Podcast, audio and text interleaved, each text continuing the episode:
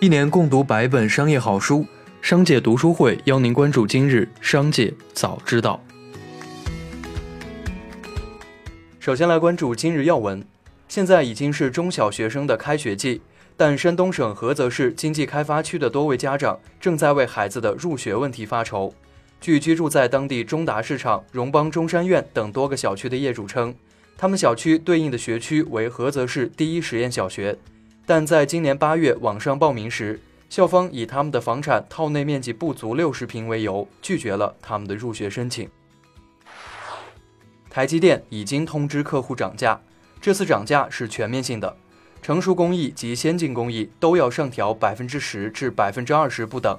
其中，七纳米及以下的先进工艺涨幅百分之十至百分之十五，成熟工艺涨幅直奔百分之二十。虽然全面涨价，但是不同客户的待遇是不一样的。最新消息称，苹果在这次涨价中受影响最小，因为台积电的涨幅只有百分之三，远低于其他厂商。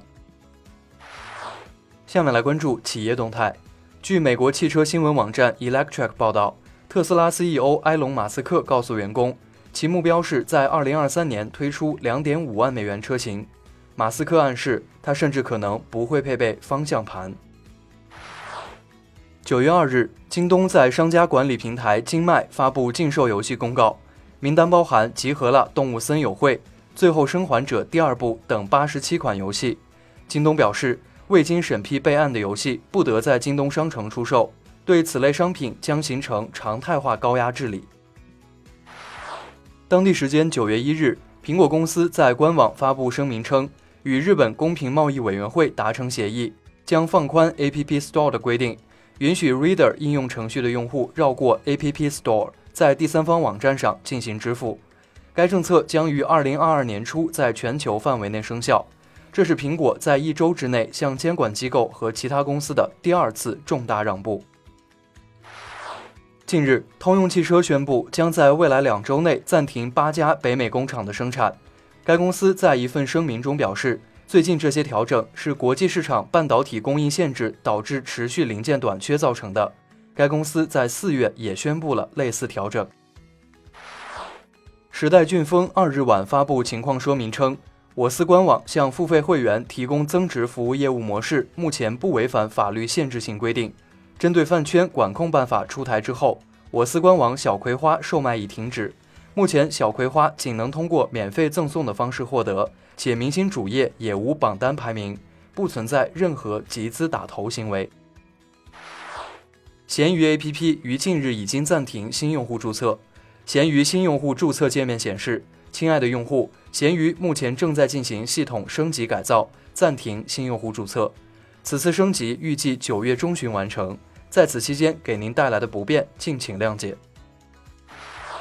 沃尔玛表示，随着零售业在即将进入节日购物季之际，面临劳动力市场吃紧的局面，该公司将把美国五十六点五万多名店员的时薪至少提高一美元。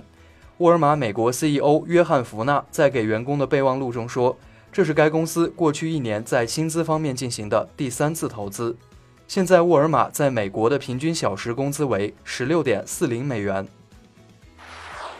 据一份内部邮件内容显示，美菜网部分城市服务已经关停，大区开始合并。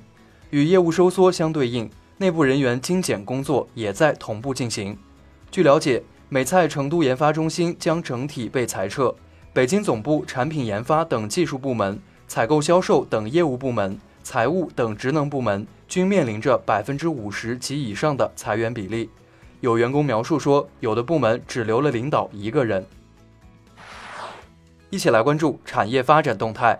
据工业和信息化部消息，截止到七月底，我国国内市场上监测到的 APP 数量为两百九十一万款，比上月末净减少十一万款。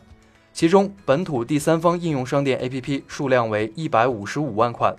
苹果商店中国区 APP 数量为一百三十六万款，七月新增上架 APP 数量十一万款，下架应用二十二万款。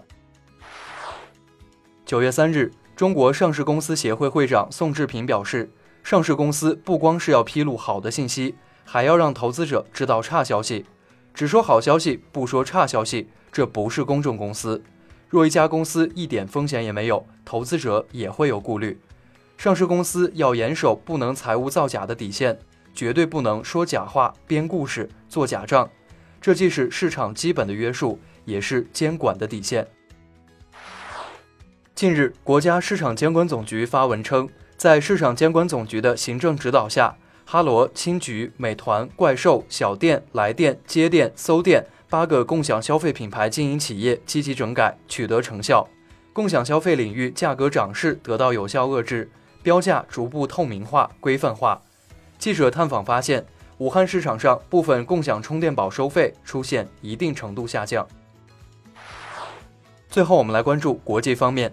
据报道，萤火虫航天公司的阿尔法火箭二日晚十八时五十九分从美国加州范登堡太空军基地点火升空，但在其飞行升空约两分半后，火箭开始在空中翻滚，随后在空中炸成一团巨大火球，火箭随之发射失败。